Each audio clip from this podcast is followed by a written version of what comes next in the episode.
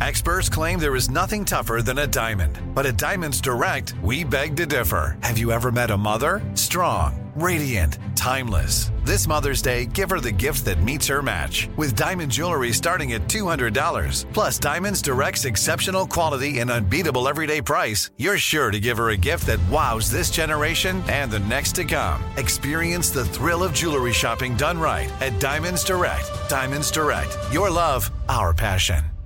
The Therapy for Black Girls podcast is your space to explore mental health, personal development, and all of the small decisions we can make to become the best possible versions of ourselves.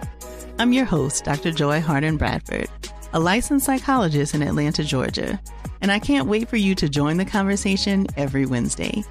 Listen to the Therapy for Black Girls podcast on the iHeartRadio app, Apple Podcasts, or wherever you get your podcasts.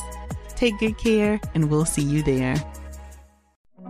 Hey, fam, I'm Simone Boyce. I'm Danielle Robay. And we're the hosts of The Bright Side, the podcast from Hello Sunshine that's guaranteed to light up your day. Like our recent episode with sisters Regina and Raina King about the why behind their production company, Royal Ties. We have such a huge love for storytelling without walls, without barriers. Listen to The Bright Side from Hello Sunshine on the iHeartRadio app Apple Podcasts, or wherever you get your podcasts.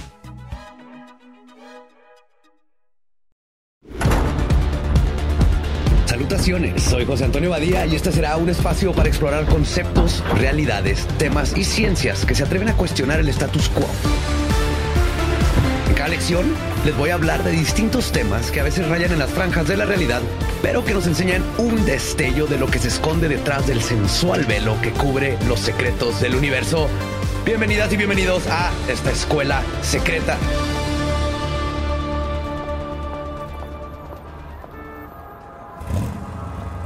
Me encuentro en el camino al trabajo, es decir, a grabar otro episodio de Leyendas Legendarias. Y ahorita hay un tráfico horrendo. Así que me fui a comprar un café, me costó carísimo, pero no podía no comprármelo porque si no, no puedo vivir. Allá adelante creo hubo un accidente o algo, porque veo puros polis diciéndole a la gente que sigan avanzando. ¿Para eso pago mis impuestos? ¿Para tener tránsitos que me digan que les siga avanzando pero no arreglan el problema? Todo este desmadre me hace pensar en lo mucho que me gustaría estar en mi casa echándome unas beers o jugando videojuegos o leyendo o haciendo literalmente cualquier cosa que no sea estar atrapado en el fucking tráfico. Pero para poder comprarme mis chelas o mis libros o mis videojuegos, necesito dinero. ¿Por qué tengo que trabajar para tener dinero? No sé. ¿Que no es como el meme de, pues, impriman más billetes? Sé que suena tonto, pero en serio tiene sentido pensarlo. A ver, ¿qué tuvo que pasar en la historia de la humanidad para que un gobierno me diga que tenga que trabajar no solo para comprarme mis diversiones, sino para no morir de hambre, no perder mi casa, no perder mi carro. ¿No existe una alternativa a todo esto? ¿Qué tanto bien nos hace vivir bajo este gobierno y bajo este sistema económico? La historia de los gobiernos es la historia del poder, de las jerarquías, de la economía, de la sociedad y básicamente de la cultura. Es prácticamente entender cómo los individuos se unieron y se convirtieron en las sociedades que somos hoy en día.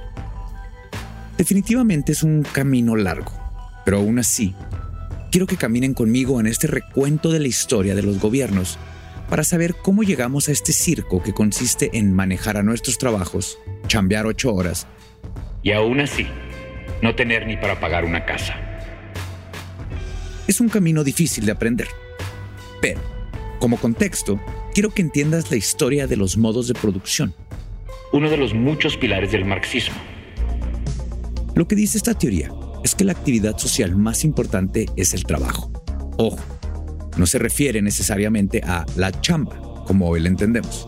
Más bien quiere decir que el trabajo es eso que nos permite vivir, pero también lo que le da cierto sentido a la vida. Es la manera mediante la cual la humanidad adapta y transforma la naturaleza, haciendo uso colaborativo de la fuerza física y mental.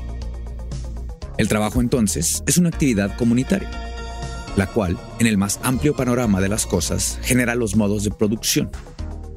Ya más adelante vas a ver cómo funcionaba esto, y lo voy a ir explicando. Cuáles eran estos métodos, la producción, Todo esto que se refería a Marx.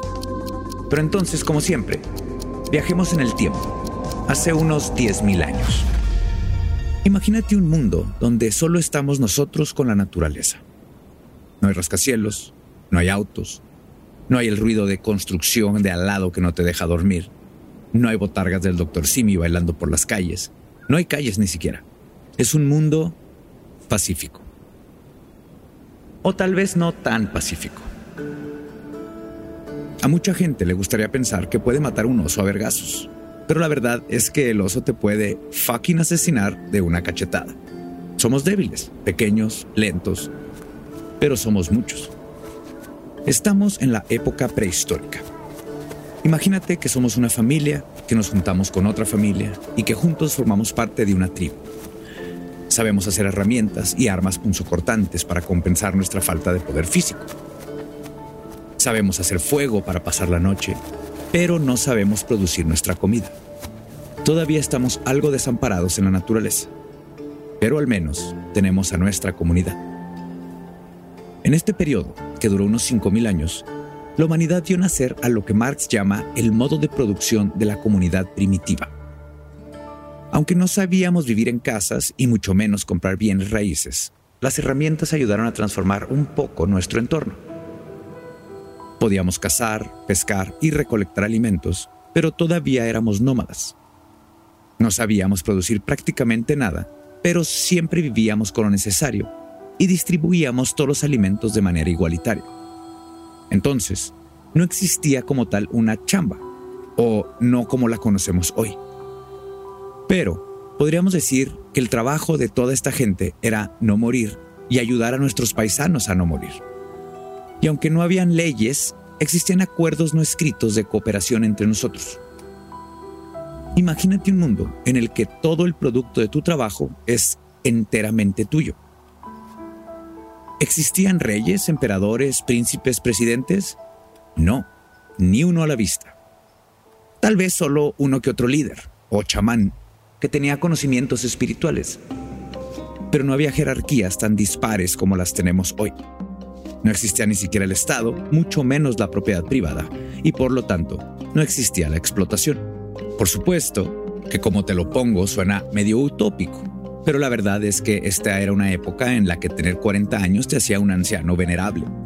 Y la verdad es que el desarrollo era demasiado lento. Los humanos siempre quisimos saber más sobre el universo y sobre todo, a utilizar ese conocimiento para asegurar nuestra supervivencia en un mundo que, aunque no había visto nacer la bomba atómica, sí era hostil para los humanos.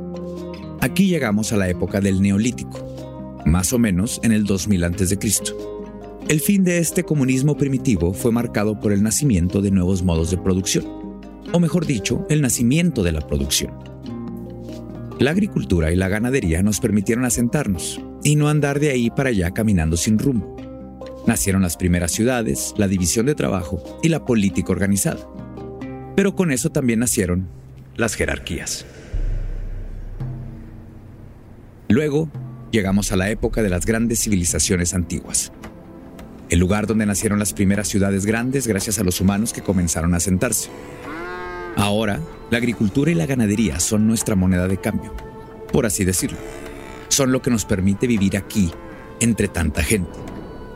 Y para poder sostener toda esta nueva maquinaria, necesitamos vivir en donde haya mucha agua. Pues ¿qué tal aquí? Entre estos dos ríos llamados el Tigris y el Éufrates. Es justo aquí donde podemos vivir el imperio acadio, el sumerio y el babilónico. Dentro de muchos años, los historiadores van a llamar a este lugar Mesopotamia, que en griego significa justamente entre dos ríos. Por eso, a este tipo de sociedad se le llama civilización hidráulica. Y, como esta, hubieron muchas. También estaban los egipcios, los chinos y hasta los mexicas. Y aunque estas civilizaciones están a miles de kilómetros de distancia, a veces también a miles de años de separación, todas comparten características similares. El más importante, como te vengo diciendo, es el control del agua, el cual es lo más importante para mantener el crecimiento, el desarrollo, pero también para mantener el poder sobre los demás pueblos. En estas épocas no existen como tal clases sociales, Pero sí hay personas mejor acomodadas que otras. ¿Y cómo es que ocurre esto? Como tal no existe la propiedad privada, pero sí ha nacido un Estado. Este Estado gobierna muchas veces con mano dura. Y si quieres entrar en este sistema, tienes que rendir cuentas con los que están más arriba, quienes van a quitarte los excedentes de lo que has producido a cambio de poder vivir en esta sociedad y además para recibir la protección del ejército. Porque, aunque ya no vivimos desnudos en la naturaleza, ni hay osos por ahí, aún existen muchos peligros allá afuera. Existe mucha gente que se dedica a robar las grandes ciudades y a matar a sus pobladores en el camino. Este es, según términos marxistas, el modo de producción asiático. Y es aquí donde nació uno de los sistemas de gobierno más antiguos. Uno que extrañamente sigue existiendo hasta el día de hoy. Estoy hablando de las monarquías. Claro que hay muchos tipos de monarquías a lo largo de la historia, pero en este momento predominaban las monarquías absolutas, teocráticas y hereditarias. Esto quiere decir que todo el poder recae en una sola persona. Esa persona es portavoz de Dios. O a veces es Dios en persona, como ocurría con los faraones egipcios. Y además, el puesto se pasaba al heredero más cercano. Así que reza porque el heredero en turno sea una buena persona porque si no lo es, te tocaría vivir precariamente durante todo su reinado hasta que se muera. O hasta que lo mate, dependiendo del caso. En este punto de la historia, los gobiernos eran aún más despóticos de lo que podemos imaginarnos el día de hoy. Empezando por el hecho de que no existían leyes para ejercer algún tipo de control u oposición ante el poder del rey. Imagínate, hacerlo sería como ir en contra del mismísimo Dios, o en contra de los dioses, según de dónde estés. Entonces, la monarquía es un sistema de gobierno que ha tenido sus ajustes a lo largo de los siglos y que existe hasta el día de hoy, pero ya mucho más deslavadito que antes. Hoy en día hay monarcas en Inglaterra, Noruega, Bélgica o España. Pero el papel de los reyes en estos lugares es más simbólico. Solo están ahí por tradición, estrechando manos y tirando rostro pero generalmente la chamba de gobernar recae en presidentes electos. Mientras que los reyes, su chamba es salir en la revista Hola.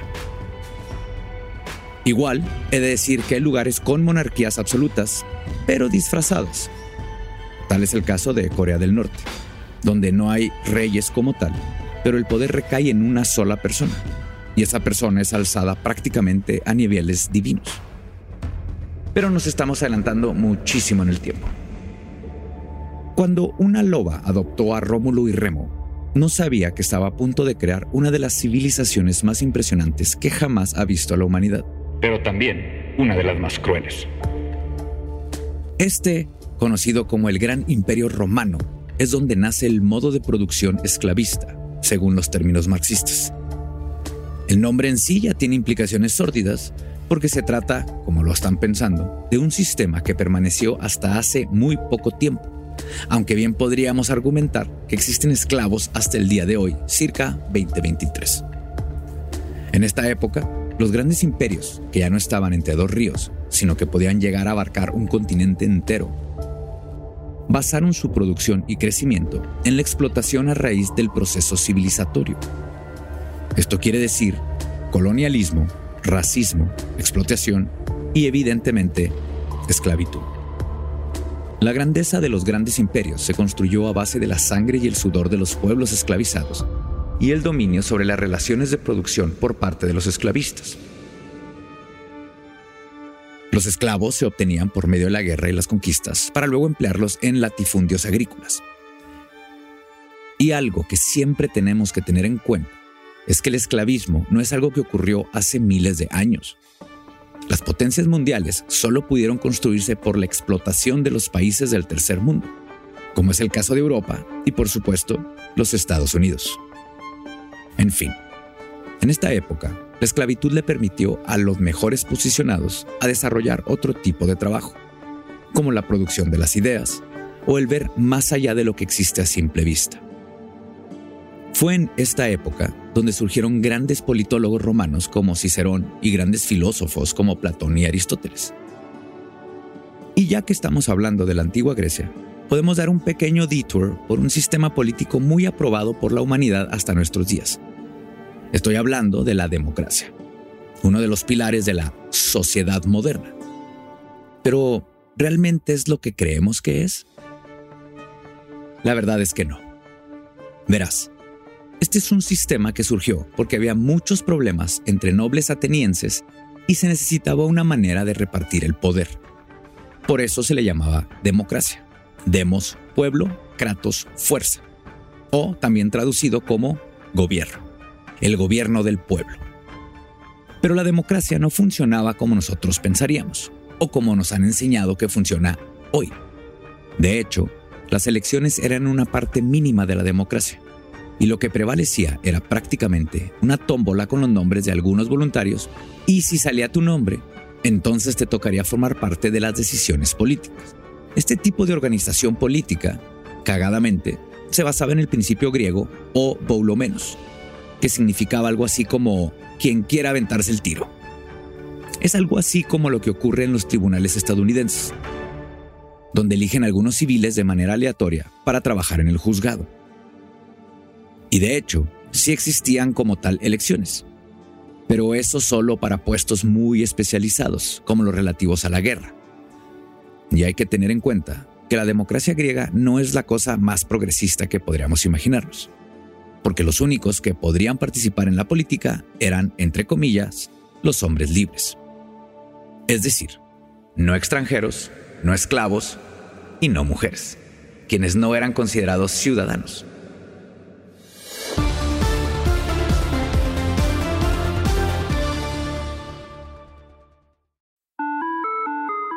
There, I'm Bob Pittman, Chairman and CEO of iHeartMedia. Welcome to Math and Magic Stories from the Frontiers of Marketing. This week, I'm talking to acclaimed musician and entrepreneur, Mr. Worldwide himself, Pitbull. A lot of artists in general, people that are very creative, sometimes tend to overthink. That's one of my number one rules. Don't ever overthink. You can think ahead, but don't overthink. And what I mean by that is when they start to write a record, they're like, oh, that's not the line oh, that's not this, oh, it's not that. And everybody has a creative process. I'm not knocking it. For me, I just let it flow. In these exciting times, we're looking to the math, the strategy and analytics, and the magic, the creative spark, more than ever. Listen to Math and Magic on our very own iHeartRadio app, Apple Podcast, or wherever you get your podcast. The Therapy for Black Girls podcast is an NAACP and Webby Award winning podcast dedicated to all things mental health personal development, and all of the small decisions we can make to become the best possible versions of ourselves. Here, we have the conversations that help Black women decipher how their past inform who they are today and use that information to decide who they want to be moving forward. We chat about things like how to establish routines that center self care, what burnout looks and feels like, and defining what aspects of our lives are making us happy and what parts are holding us back. I'm your host, Dr. Joy Harden Bradford, a licensed psychologist in Atlanta, Georgia, and I can't wait for you to join the conversation every Wednesday. Listen to the Therapy for Black Girls podcast on the iHeartRadio app, Apple Podcasts, or wherever you get your podcasts. Take good care, and we'll see you there.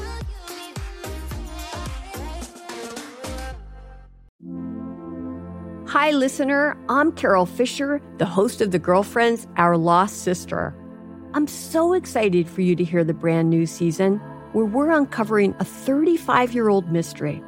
But for those of you who didn't hear season one or just want to listen to it again, you can now get access to all episodes of that first season of The Girlfriends 100% ad free through the iHeart True Crime Plus subscription which is available exclusively on Apple Podcasts.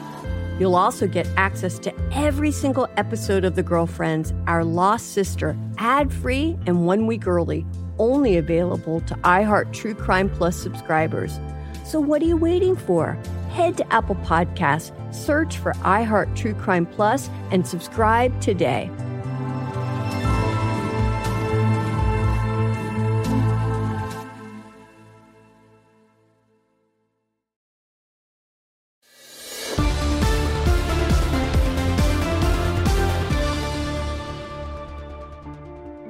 Entonces, este modo de organización del pueblo en realidad solo tomaba en cuenta como al 10% de la población. La democracia tiene hoy en día un gran nombre, el cual muchos regímenes, como el gringo nuevamente, han usado para personificar los ideales de la sabiduría, la justicia y otras cosas que suenan bonitas. Muchas veces incluso se ha declarado la guerra para supuestamente restaurar la democracia en otros lugares. Pero la realidad es que en la democracia siempre vienen involucrados otros temas, como la influencia, la corrupción, el poder que tiene el dinero para las decisiones que involucran presuntamente al pueblo entre tantas cosas que ya conocemos. Y de hecho, más adelante también entra en juego el surgimiento de los políticos como tal. Políticos como una especialización aparte. Un grupo de personas que estudian para atender los asuntos del pueblo, pero que muchas veces, si no es que siempre, tienen intereses distintos al resto de la población. Pero bueno, ya que hablamos de la democracia griega, hablemos de otro tipo de gobierno. Llegamos a la era de los castillos y las cruzadas, la Edad Media. Tras la caída del Imperio Romano, el territorio se subdividió en reinos. Esta es la llamada Edad Oscura, porque en Europa hubo guerras culerísimas, epidemias, hambrunas y catástrofes, además de muy pocos avances científicos por la censura de la Iglesia. Claro, pero si viajamos a lugares como el Medio Oriente o incluso en América, la gente estaba haciendo descubrimientos importantísimos. Pero el tema es que en Europa la cosa no pintaba bien, sobre todo porque estaba predominando el modo de producción feudal. Este es un estado económico bien interesante. Verás, en primer lugar, el poder ya no estaba tan centralizado en los reyes, sino que había nobles organizados en feudos. Durante esta etapa habían dos clases principales, los señores feudales y los siervos. Los primeros eran los mandamases, los poderosos, las autoridades de la iglesia incluso. Estos poseían grandes territorios de tierra que repartían entre vasallos para habitarla y producir desde ahí. Los siervos, a cambio, recibían casa y protección militar. Si estamos dentro de estos muros, nadie puede venir a quitarnos nuestras cosas. Por lo menos así pensaban todas las personas medievales. Digo, no tenían muchas opciones. Y es justo por eso que existen murallas y castillos de piedra hasta nuestros días. En resumen, había otro tipo de gobierno, otras circunstancias sociales y culturales, otros mecanismos económicos. Pero lo que nunca ha cambiado es que unos se creían más chingones que otros. Sin embargo, el feudalismo terminó por varias razones. Por ejemplo, las pestes y las guerras disminuyeron la población. Los campesinos estaban inconformes y además con el, entre comillas, descubrimiento de Américas, surgieron otras clases y un nuevo orden social. Los poderosos ya no eran necesariamente los nobles o señores feudales, ya eran los empresarios, los que tenían el dinero. Y esto nos lleva a la formación del sistema económico que hoy conocemos bien. El sistema que nos ha forzado a vender nuestra fuerza de trabajo. Así como Homero Simpson decía que el alcohol era la causa y la solución de todos los problemas de la vida, el capitalismo representó un arma de doble filo en la historia de la humanidad. Por un lado, hay que reconocer que la muerte de los reyes como gobernantes y el poder de las líneas sanguíneas se disipó, y darle menos poder absoluto a un puñado de personas siempre es una ganancia para la sociedad. Pero por otro lado, a estas alturas y en plenas ondas de calor, es una opinión más o menos generalizada que los ideales de expansión infinita del capitalismo no son compatibles con la vida en la Tierra. Hubo un momento en que las revoluciones burguesas representaron un verdadero avance para la humanidad. El capitalismo parecía ser una forma de vida menos cruel, donde la línea sanguínea no decidía tu destino. Adam Smith escribió La riqueza de las naciones, y ahí delinea los principios del capitalismo. Smith introduce el concepto de mano invisible, que describe cómo las acciones interesadas de los individuos en un mercado libre pueden conducir a resultados positivos para la sociedad en su conjunto. Según Smith, los individuos que persiguen sus propios intereses, como maximizar el beneficio, promueven involuntariamente el bienestar general. Es un poco una paradoja e implica llegar a un estado que, irónicamente, es muy utópico en el que creamos comunidad, pero solo preocupándonos por nosotros mismos. Entonces, Smith aboga por el libre mercado y la intervención limitada del gobierno en los asuntos económicos. Sostiene que cuando se permite a los mercados operar libremente con regulaciones mínimas, pueden asignar eficientemente los recursos y además promover el crecimiento económico. Y en papel suena bien. Y aunque Smith subraya la importancia de los mercados libres, también reconoce ciertas funciones para el gobierno. Entre ellas el mantenimiento de la ley y el orden, la aplicación de los derechos de propiedad y la provisión de bienes públicos que el mercado puede que no proporcione adecuadamente, como la infraestructura y la educación. Los ideales de la Revolución Francesa y de la Guerra de Independencia estadounidense apuntan a esta clase de modelo de gobierno. Y es con esta mentalidad como los reinos de antes llegan al Estado-nación y a la democracia representativa.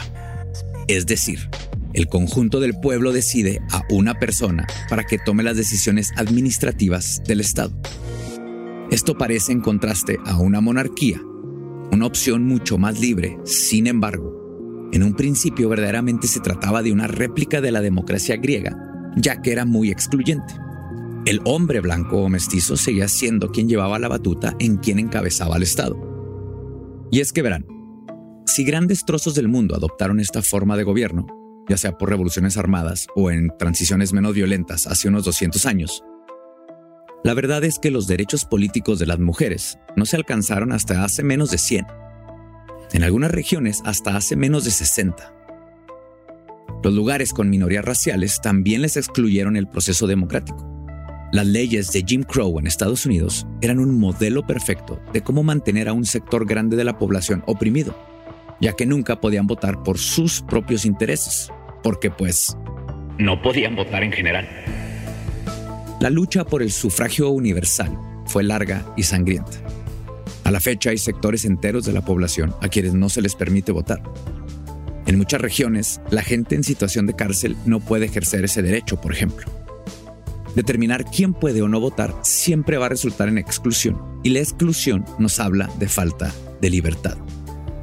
El otro lado de la moneda está en quienes, al contrario, han amasado demasiado poder a través de la piedra del toque del capitalismo, el dinero. Es decir, esto hace que sea difícil mantener la libertad y la igualdad cuando existe gente que es imposible de mantener dentro de la ley porque simplemente tiene demasiado dinero. Cuando los intereses de la gente asquerosamente rica son más importantes que los de la vasta mayoría del mundo, nos queda muy claro que es imposible buscar el bien común a través de la acumulación de recursos. Quiero que se imaginen lo siguiente. Existen por lo menos 10 personas que tienen suficiente dinero para acabar con la pobreza en el mundo y aún así seguir viviendo en el lujo más extravagante que uno se puede imaginar. Y todos los días deciden no hacerlo. Esto es preocupante. Porque por supuesto que el Estado, como está constituido en el capitalismo, no interfiere para que algo así ocurra. Sin embargo, Habría que preguntarnos, ¿qué es lo que motiva a alguien a vivir con tanta despreocupación por el prójimo? Un Estado sin rango de acción contra la gente que ejerce poder a través del dinero nos da como resultados cosas terribles, como lo que ha pasado en México a partir de la crisis con el narcotráfico. La teórica tijuanense Sayak Valencia habla del capitalismo gore, donde brutalizar a otros seres humanos para obtener dinero se ha vuelto no solo normal, sino muchas veces obligatorio. Y a veces esa brutalidad ni siquiera es ejercida por individuos, sino también por la masa informe que constituye una corporación. Como un ejemplo pequeño, la madrugada del 3 de diciembre de 1984, la compañía estadounidense Union Carbide provocó un derrame disocianato de metilo en el aire de la región de Bhopal en la India. Unas horas más tarde, había alrededor de 25.000 muertos medio millón de heridos. Esto no fue intencional, no fue un atentado, pero sí fue el resultado directo de maximizar ganancias a través de la negligencia. Y nunca se hizo justicia, porque el Estado, ni el de la India ni el de Estados Unidos, tiene la capacidad de enjuiciar a una compañía. Union Carbide pagó una indemnización, pero considerando el volumen de afectados, la verdad es que todos terminaron recibiendo minucias y todos conocemos casos como este. Así como el capitalismo fue en su momento una manera de continuar buscando una forma de vivir más libres, después de este también han habido más experimentos para llegar a una vida más vivible. Por ejemplo, tenemos el socialismo, que pretende establecer una sociedad equitativa y justa, abogando por la propiedad y el control colectivo de los medios de producción, distribución e intercambio. Este pretende abordar las desigualdades sociales y económicas, garantizando el bienestar de todos los miembros de la sociedad. Atisbos de estos principios se pueden ver incluso dentro del capitalismo, como es el caso de las cooperativas, que son empresas donde todos los trabajadores son dueños en parte y las decisiones administrativas se toman colectivamente. El gobierno en el socialismo es lo contrario a lo que propone Adam Smith. Implica un papel más importante del Estado en la regulación de la economía y la redistribución de la riqueza. El Estado se considera un instrumento para lograr la igualdad social y económica, y más que nada, para aplicar políticas que aborden las necesidades de la sociedad y de esta manera garantizar el bienestar de todos los ciudadanos. Alrededor de esta idea, países como la difunta Unión Soviética, Cuba, China o Vietnam han manejado sus estados en mayor o menor medida. Pero también son la muestra de que a veces la idea de Estado en sí es la enemiga de la libertad. Por ejemplo, la Unión Soviética industrializó una región que ni siquiera había dejado del todo el feudalismo en menos de 50 años. Llevó al espacio a gente que de otra manera nunca habría salido de su pueblo en la tundra congelada. Avanzó la tecnología, creó universidades muy prestigiosas. En un principio fue un país pionero en obtener el derecho al aborto y la despenalización de la homosexualidad, además de la colectivización del trabajo doméstico, que le dio la libertad sin precedentes a sus mujeres. Y sin embargo, la naturaleza misma del Estado, del poder, dio como resultado un régimen totalitario en el que esos avances se convirtieron en retrocesos. Y esa es la crítica que el anarquismo hace del Estado. Parecería ser que es inherentemente problemático. El anarquismo es una ideología política y un movimiento social que aboga por la ausencia de autoridad jerárquica, como gobiernos, estados y otras formas de poder centralizado es crítico de la idea de darle poder de acción a una institución que puede pasar por encima de la gente en cualquier momento. También promueve la idea de una sociedad basada en la cooperación voluntaria y la ayuda mutua, además de la toma de decisiones descentralizadas. Los anarquistas creen en la libertad y autonomía inherentes de los individuos, rechazan las instituciones coercitivas y abogan por el establecimiento de una sociedad caracterizada por la democracia directa, las relaciones horizontales y la ausencia completa de estructuras opresivas. Y entonces el anarquismo abarca una amplia gama de perspectivas filosóficas y prácticas, y por lo general trata de desafiar y desmantelar los sistemas de dominación en favor de una sociedad basada en la libertad, la igualdad y la solidaridad. A diferencia del socialismo, nunca ha habido una región que se gestione en sí misma a través de principios anarquistas. Sin embargo, en diversas comunidades, particularmente comunidades indígenas, podemos observar el poder del apoyo mutuo. Los territorios zapatistas, por ejemplo, que se formaron a partir del levantamiento del Ejército Zapatista de Liberación Nacional, son un ejemplo de esto. Aún estando separados del Estado mexicano, tienen sus propias reglas que han decidido comunitariamente en contraste con la democracia representativa para una comunidad autogestionada en la cual se tiene que participar activamente todo el tiempo. Ahora, nosotros vivimos en la comodidad de votar una vez cada tres o seis años y desentendernos de muchas cosas después. Claro, es difícil tener tiempo de estar involucrados cuando no la vivimos trabajando, cansados, enojados o asustados. Pero lo cierto es que no hay una cultura que nos impulse a ver las decisiones políticas como decisiones de nuestra incumbencia. Cherán, otra comunidad mexicana que se encuentra en Michoacán, desconoció en el 2011 el sistema de partidos y literalmente los expulsó del pueblo.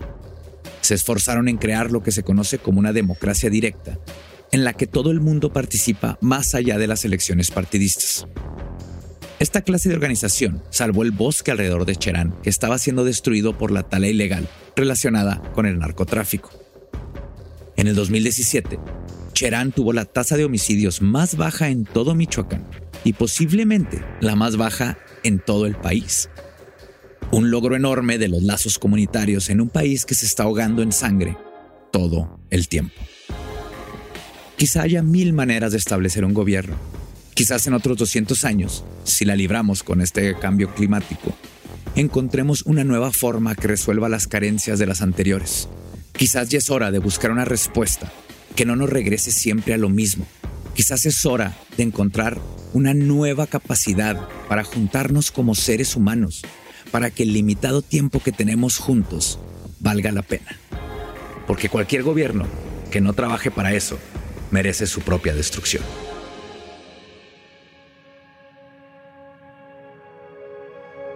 Y uno pensaría que en el 2023, con tanta interconectividad, tecnología y conocimientos, podríamos dejarnos de pelear con cuál ismo es el mejor.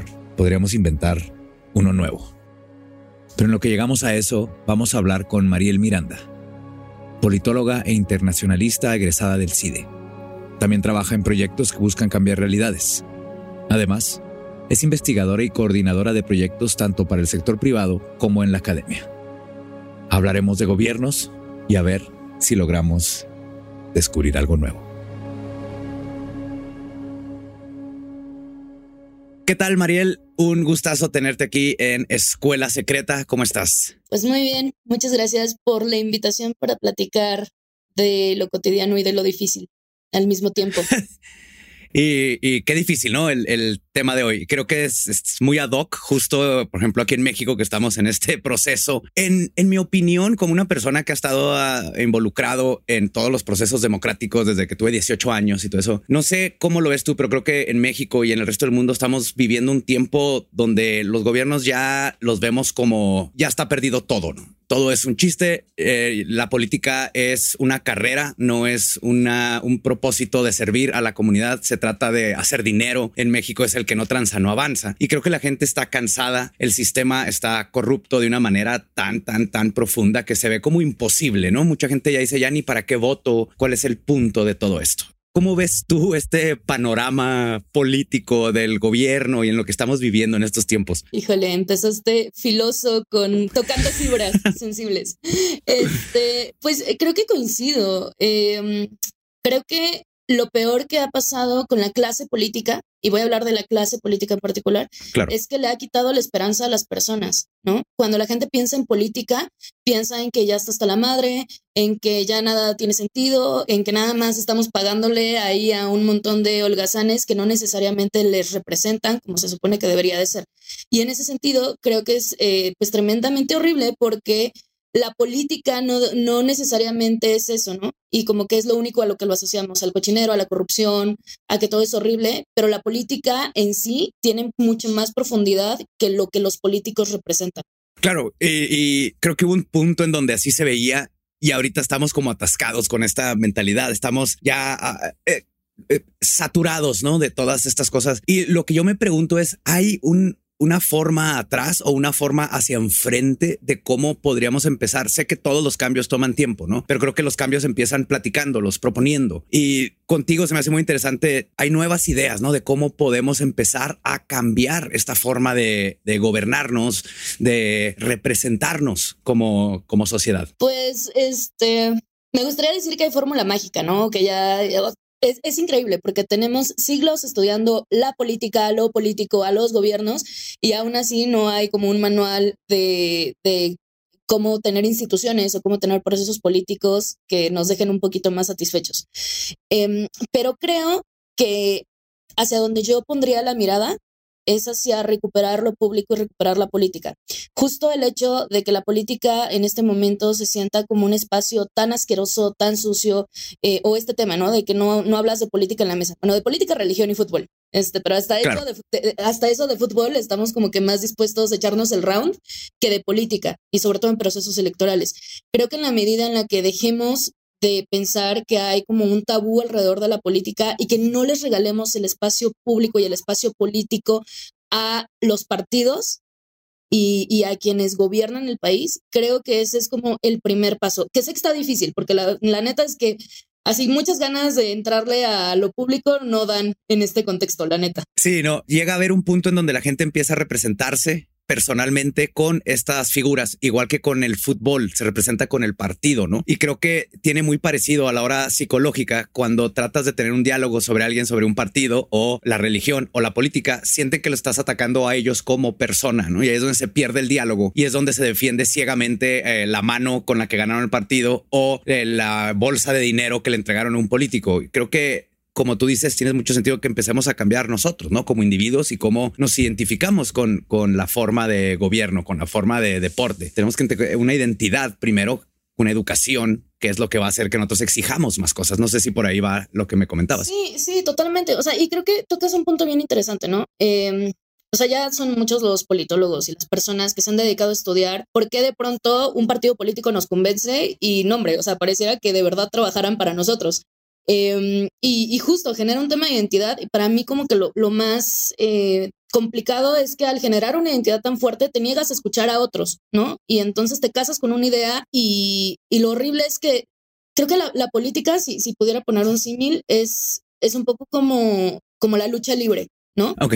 Como público tienes, este, pues ahí a tu luchador favorito, le puedes ir a los rudos, a los técnicos o al que finge ser técnico y tú lo vitoreas y quieres darle un sillazo al de al lado que está defendiendo a su propio luchador. Y la neta es que los que están ahí arriba, pues sí, ahí en el ring de boxeo, este, se dicen cosas, se pelean, lanzan un golpe, pero regresan a los vestidores y comen juntos y se llevan súper bien. Y mientras tú ya le partiste la madre al de al lado, pero pues la neta es que ellos eh, tienen todos los intereses entrelazados y se llevan súper bien y van a la fiesta y de los sobrinos son padrinos del hijo de no sé quién, mientras tú ya dinamitaste todas tus relaciones personales únicamente por estar defendiendo a, a estas personas. Claro, hay, hay, una suspensión de credulidad que se necesita, ¿no? Que tú solo aceptas a la hora de entrar al ring como a la hora de, de políticos. Y de hecho, hay una, algo que yo digo mucho, que es que mientras eh, la policía no sea una carrera y la política sí, muchas cosas no van a cambiar, ¿no? Porque en el sistema judicial seguimos teniendo muchos problemas en las injusticias y todo, mientras que la política es una carrera. Entonces se trata de yo lo sigo y lo heredo y se trata de no importa dónde me tenga que brincar, ya no se trata de lo que creo, se trata de cómo le hago para que para subir, seguir subiendo de puesto como si estuviera en una empresa. Y entonces yo veo lugares como en países escandinavos donde, por ejemplo, allá te escogen, sirves, no sé, dos años y luego te retiras y nunca vuelves a entrar a la política, ¿no? Porque también creo que es importante darnos cuenta, porque un pez no sabe que está mojado, que hay otros otros sistemas de gobernar. Y nosotros llega un punto donde vemos, es que se ha sido siempre ya, ni modo, no hay de otra.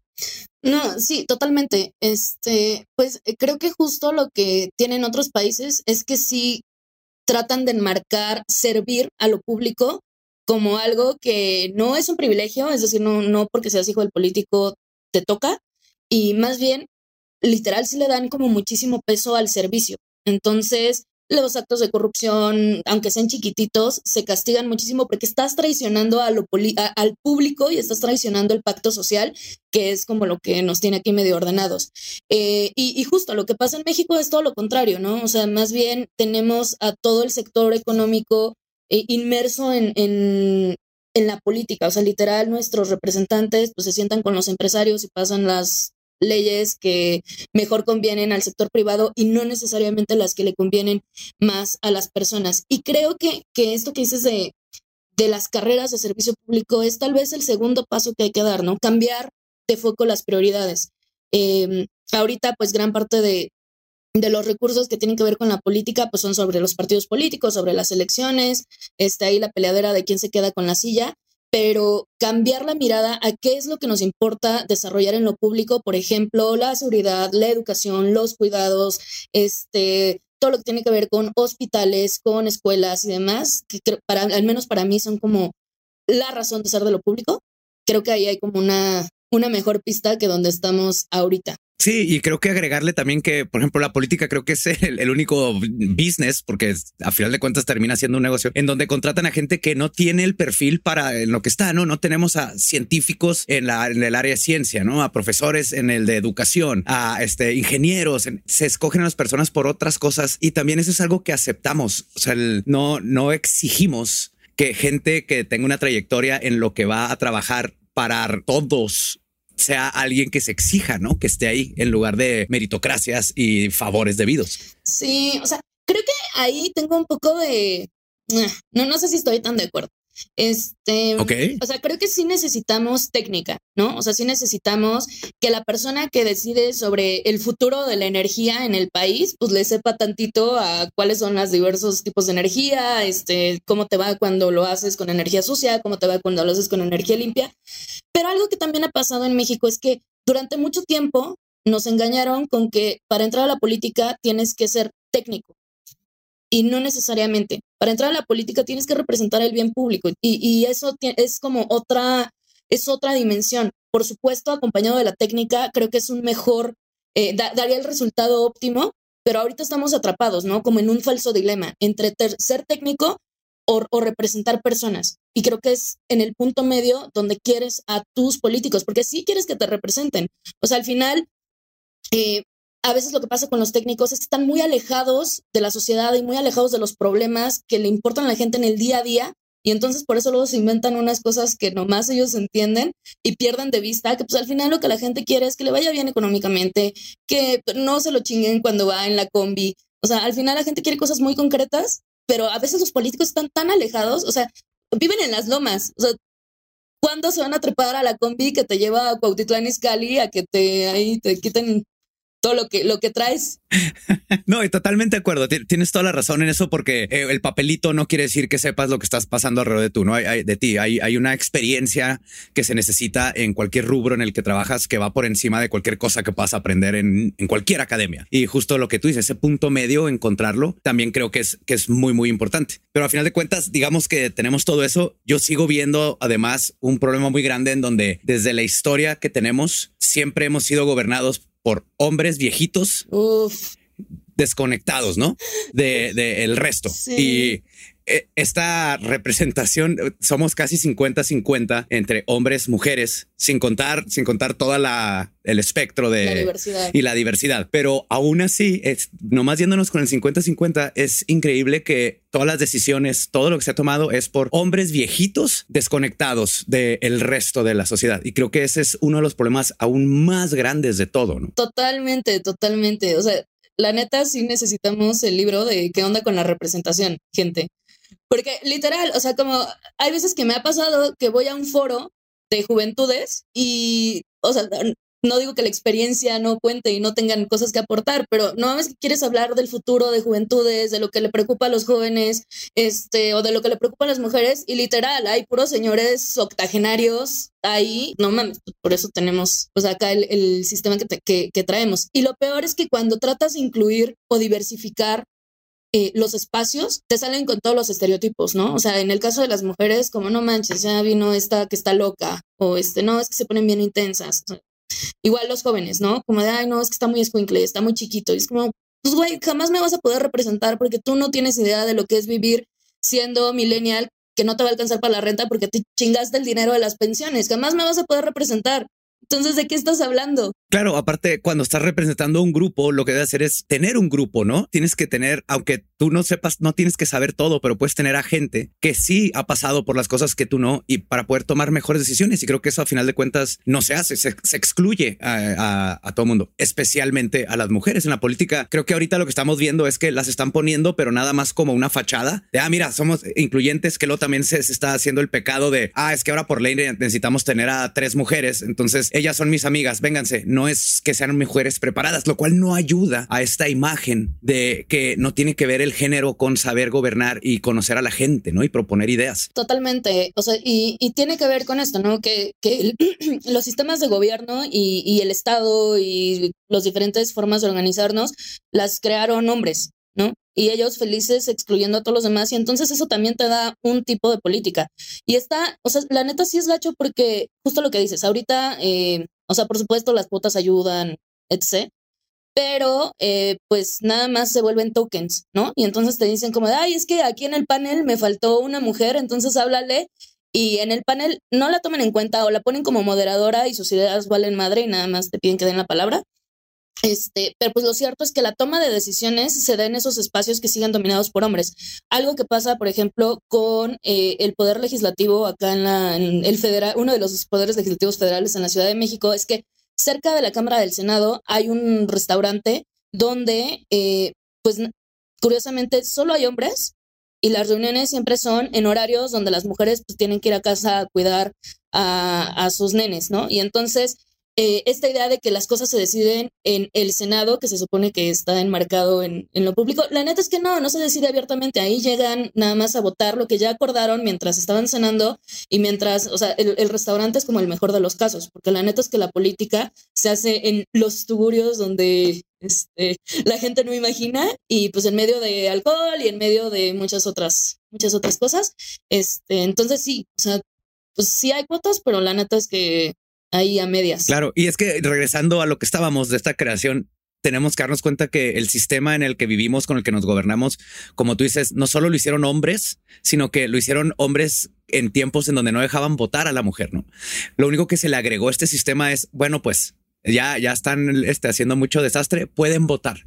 Pero eso nomás les da una voz para escoger a alguien que ellos ponen, ¿no? No les están dando una voz que verdaderamente puedan ellas decir, oye, los hijos, este, de estas cosas, la, la, el, ¿cómo se llama? La inseguridad, todas estas cosas que a mí me afectan, tú no tienes ni idea y a veces ni te importan.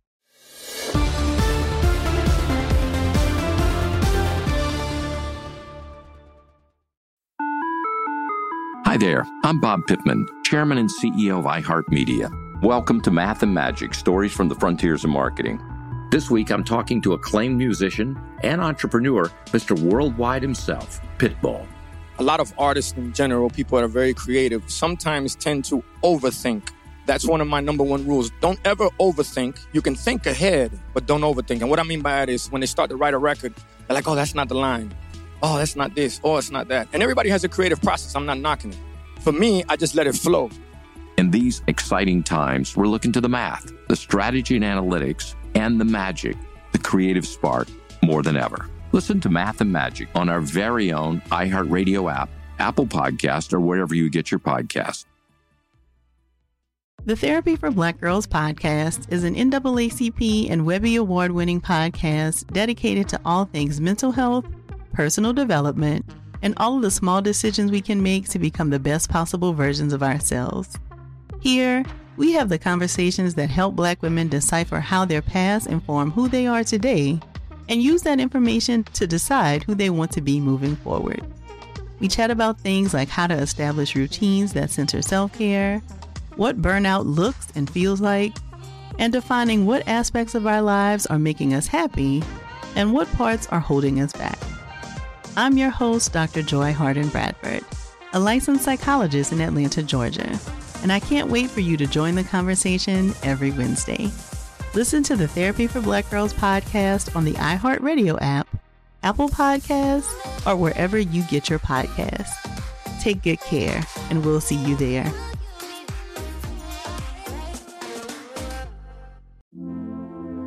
Hi, listener. I'm Carol Fisher, the host of The Girlfriends, Our Lost Sister. I'm so excited for you to hear the brand new season where we're uncovering a 35 year old mystery. But for those of you who didn't hear season one or just want to listen to it again, you can now get access to all episodes of that first season of The Girlfriends 100% ad free through the iHeart True Crime Plus subscription which is available exclusively on Apple Podcasts. You'll also get access to every single episode of The Girlfriends, Our Lost Sister, ad free and one week early, only available to iHeart True Crime Plus subscribers. So, what are you waiting for? Head to Apple Podcasts, search for iHeart True Crime Plus, and subscribe today.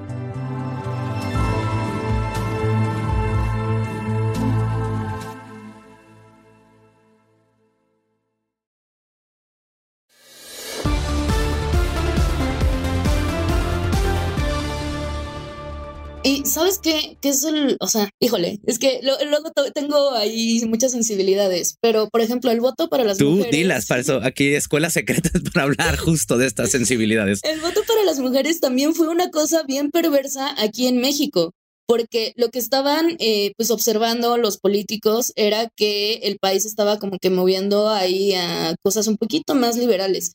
Lo que hacen es que la iglesia empieza a decir como, ay, no, oigan, ya es hora de que las mujeres voten, porque las mujeres en ese entonces, pues sí tendían más al ala conservadora. Entonces, sea, como no, o sea, gente, si, si no nos organizamos, el aborto se va a promulgar en los ochentas. Entonces, traigan a las mujeres, necesitamos que voten a favor de valores conservadores como la familia y todas esas cosas que... Y a, nuestras mujeres adoctrinadas, ¿no? Que desde niñas les estamos diciendo que le teman a su cuerpo y a su sexualidad y el aborto es un pecado. Entonces, está, está chido el voto, pero detrás sí hubo una historia ahí medio medio truculenta. Claro, y es, es bien curioso, por ejemplo, regresando a todo esto de, la representación femenina, yo recuerdo mucho durante la pandemia, Nueva Zelanda le fue impresionantemente bien, ¿no? Y ahí tenían a la ahora ex este, primer ministra Jacinta, ¿se llama? Jacinda. Sí. Jacinda. Jacinda.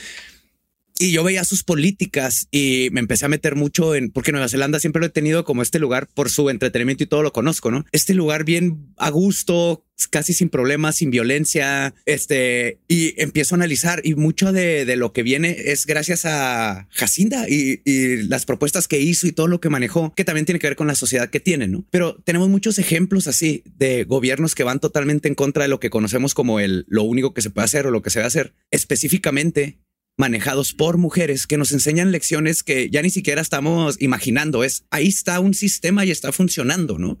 Sí. ¿Por qué no estamos tomando ejemplos que ya están ahí empíricamente hechos?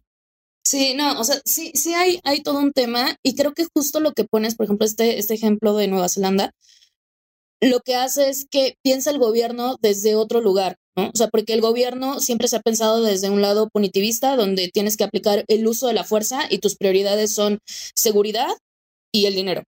Y justo lo que ella hace y lo que muchas mujeres hacen eh, o están tratando de hacer, por ejemplo, tengo, tengo en mente también a Manuela Carmena o a Ada Colau en, en Barcelona, lo que hacen es tratar de cambiar las prioridades y entonces todo este tema de política de cuidados es lo que ponen al centro, ¿no? Y fue, y fue justo en la pandemia donde se vio la gran diferencia. Cuando al centro pones el bienestar de las personas, su salud, la salud mental, entonces te enfocas en fortalecer los hospitales públicos. Y acá estábamos teniendo una discusión, eh, por ejemplo, en Jalisco, este, con todo este caso de Giovanni, ¿no? De, este, de cómo detienes a la gente que no trae cubrebocas. O sea, los niveles de discusión son totalmente diferentes porque los hombres generalmente tienden a centrarse en el punitivismo y en hacer valer su fuerza, y las mujeres sí traen como otra, otra idea de lo que es el gobierno, que es servir a las personas y poner como a los más vulnerables al centro. Por supuesto hay mujeres de derecha, pero es... No, claro. oh, pobre Italia como le está yendo, ¿no?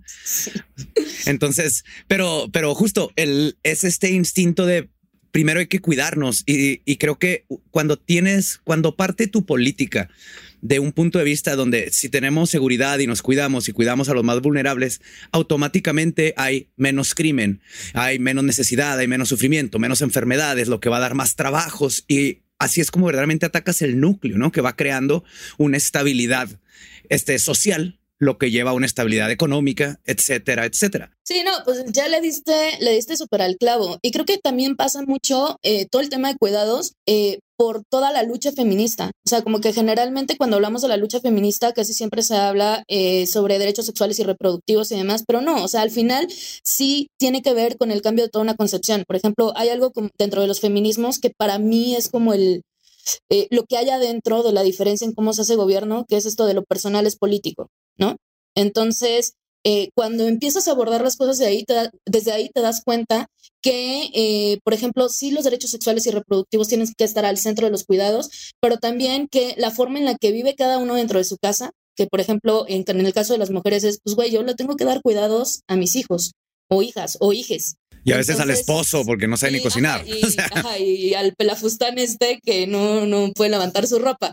Este, y en ese sentido eh, empiezas a crear gobierno, ¿no? Entonces, en lugar de que la policía sea como la primera, eh, tu prioridad, pones tu prioridad en los servicios de educación y en los servicios de guardería para poder facilitar el cuidado que le tienen que dar las mujeres dentro de su casa a sus hijos. Y eso te, te, abre un montón de cosas, ¿no? Que las mujeres puedan participar en el mundo laboral, que puedan crecer académicamente, que el mundo no esté gobernado en todos los aspectos por hombres. Entonces, es un mundo maravilloso. Pero como decías, ese tipo de políticas requieren muchísima inversión y los efectos son, los empiezas a ver en el largo plazo y también ese tema, ¿no? Que, que los políticos al querer ser electos, para ellos todo es cortoplacista. Entonces hacen grandes obras faraónicas, nomás para que se vea que trabajaron y dejan de lado esas cosas que sí son importantes, que te dan la base para poder generar sociedades más igualitarias, más equitativas, más justas, pero pues que requieren este trabajo de, largo plazo y eso no, la neta es que no les gusta muchísimo a, a nuestros políticos de hoy. No, claro. Y justo ahorita lo que dices, creo que sí hay ahí también una razón insidiosa en el prefiero que las mujeres no puedan tener tiempo de involucrarse más en estas cosas para mantener el status quo. Entonces sé que tiene que haber ahí en esos lugarcitos donde hacen política y todo, ese tipo de pláticas donde dicen, a ver, es que si cambiamos esto, entonces va a cambiar todo lo demás y nuestro status quo se nos va a mover, ¿no? Sí, no, y la neta es que a quién le gusta soltar el poder. Una vez que te tocó el privilegio de ser señor rico, este, de política, de, familia política de siglos y además ya viejito, pues, la neta es que no, no, no sueltas. No, eso he pensado siempre, ¿no? O sea, un político, ¿qué hace cuando, si ya pierde? ¿A, a, dónde se va? No va a querer regresarse a ser arquitecto después de tener el poder que tenía. Totalmente. Porque es más que el dinero es poder, ¿no? El dinero ahí empieza. El dinero es una forma de llegar a lo que verdaderamente quieren, que es el poder. Totalmente. O sea, a mí la neta se me hace una locura que estemos enterrando políticos que casi casi se nos mueren ahí en las salas de sesiones del Congreso. O sea, está cabrón. O sea, señor, tiene ochenta y tantos años, por favor, váyase a su casa y, viva su vejez pues, de otro modo. No, no tiene que ejercer el poder toda la vida. O sea, se me hace una locura. Sí, hablando de negocios que, que, decía al principio que contratamos gente no apta, también es el único negocio en donde puedes tener 89 años, apenas estás lúcido y ahí sigues y te siguen pagando. En, ningún otro lugar pasa esto. Y lo peor es que si esto hiciera una empresa, pues es cosa de la empresa, pero aquí es cosa que nos afecta a todos. A, todos, sí. Absolutamente a todos. y pues antes de, concluir, sé que esto no, no va a arreglar nada, pero alguna pues, idea o semilla que quieras dejar en la gente que nos escuche para que sé que están hartos de la política, pero no va a cambiar si no cambiamos algo, ¿no? Y no sé si les quieras decir algún, alguna cosita que los haga pensar, que los deje ahí empezar a, mover esas, esas este, rueditas en la cabeza para, para empezar a cambiar las cosas, porque vamos a tener que hacerlo uno por uno, ¿no? Híjole, este, pues para mí tiene que ver con lo que comentábamos al inicio. Eh, creo que es, la política no es un partido de fútbol, ¿no?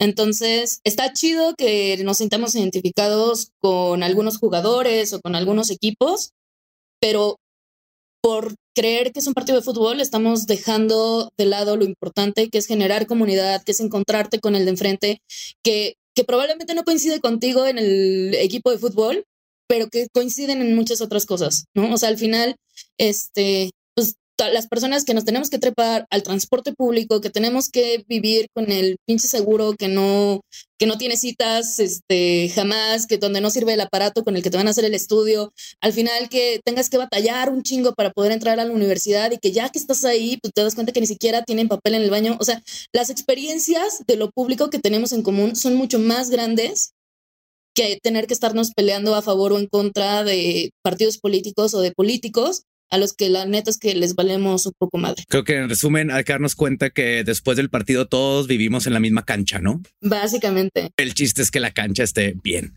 Básicamente, y que tú estás en las gradas, ¿no? O sea, que, que, estos cabrones están en el vestidor en pleno pachangón y tú estás en las gradas batallando para comprarte la chela. Entonces tienes más en común con el de al lado que, con el, el futbolista estrella. Bellísimo, Mariel, un placer que buena plática. Me encantó. Muchísimas gracias de nuevo por, por haber pues este, aportado un poco más de sobre este tema. No, hombre, muchísimas gracias a ti y a ustedes. Y pues nada, ojalá recuperemos lo público para las personas, porque estos cabrones ya se sirvieron con la grande. Sí, yo te espero, pero creo que primero tenemos que tocar fondo para que la gente verdaderamente se arte y haga algo. Oye, antes de despedirme, Mariel, el, ¿dónde te pueden encontrar? ¿Tienes algún proyecto en puerta, etcétera?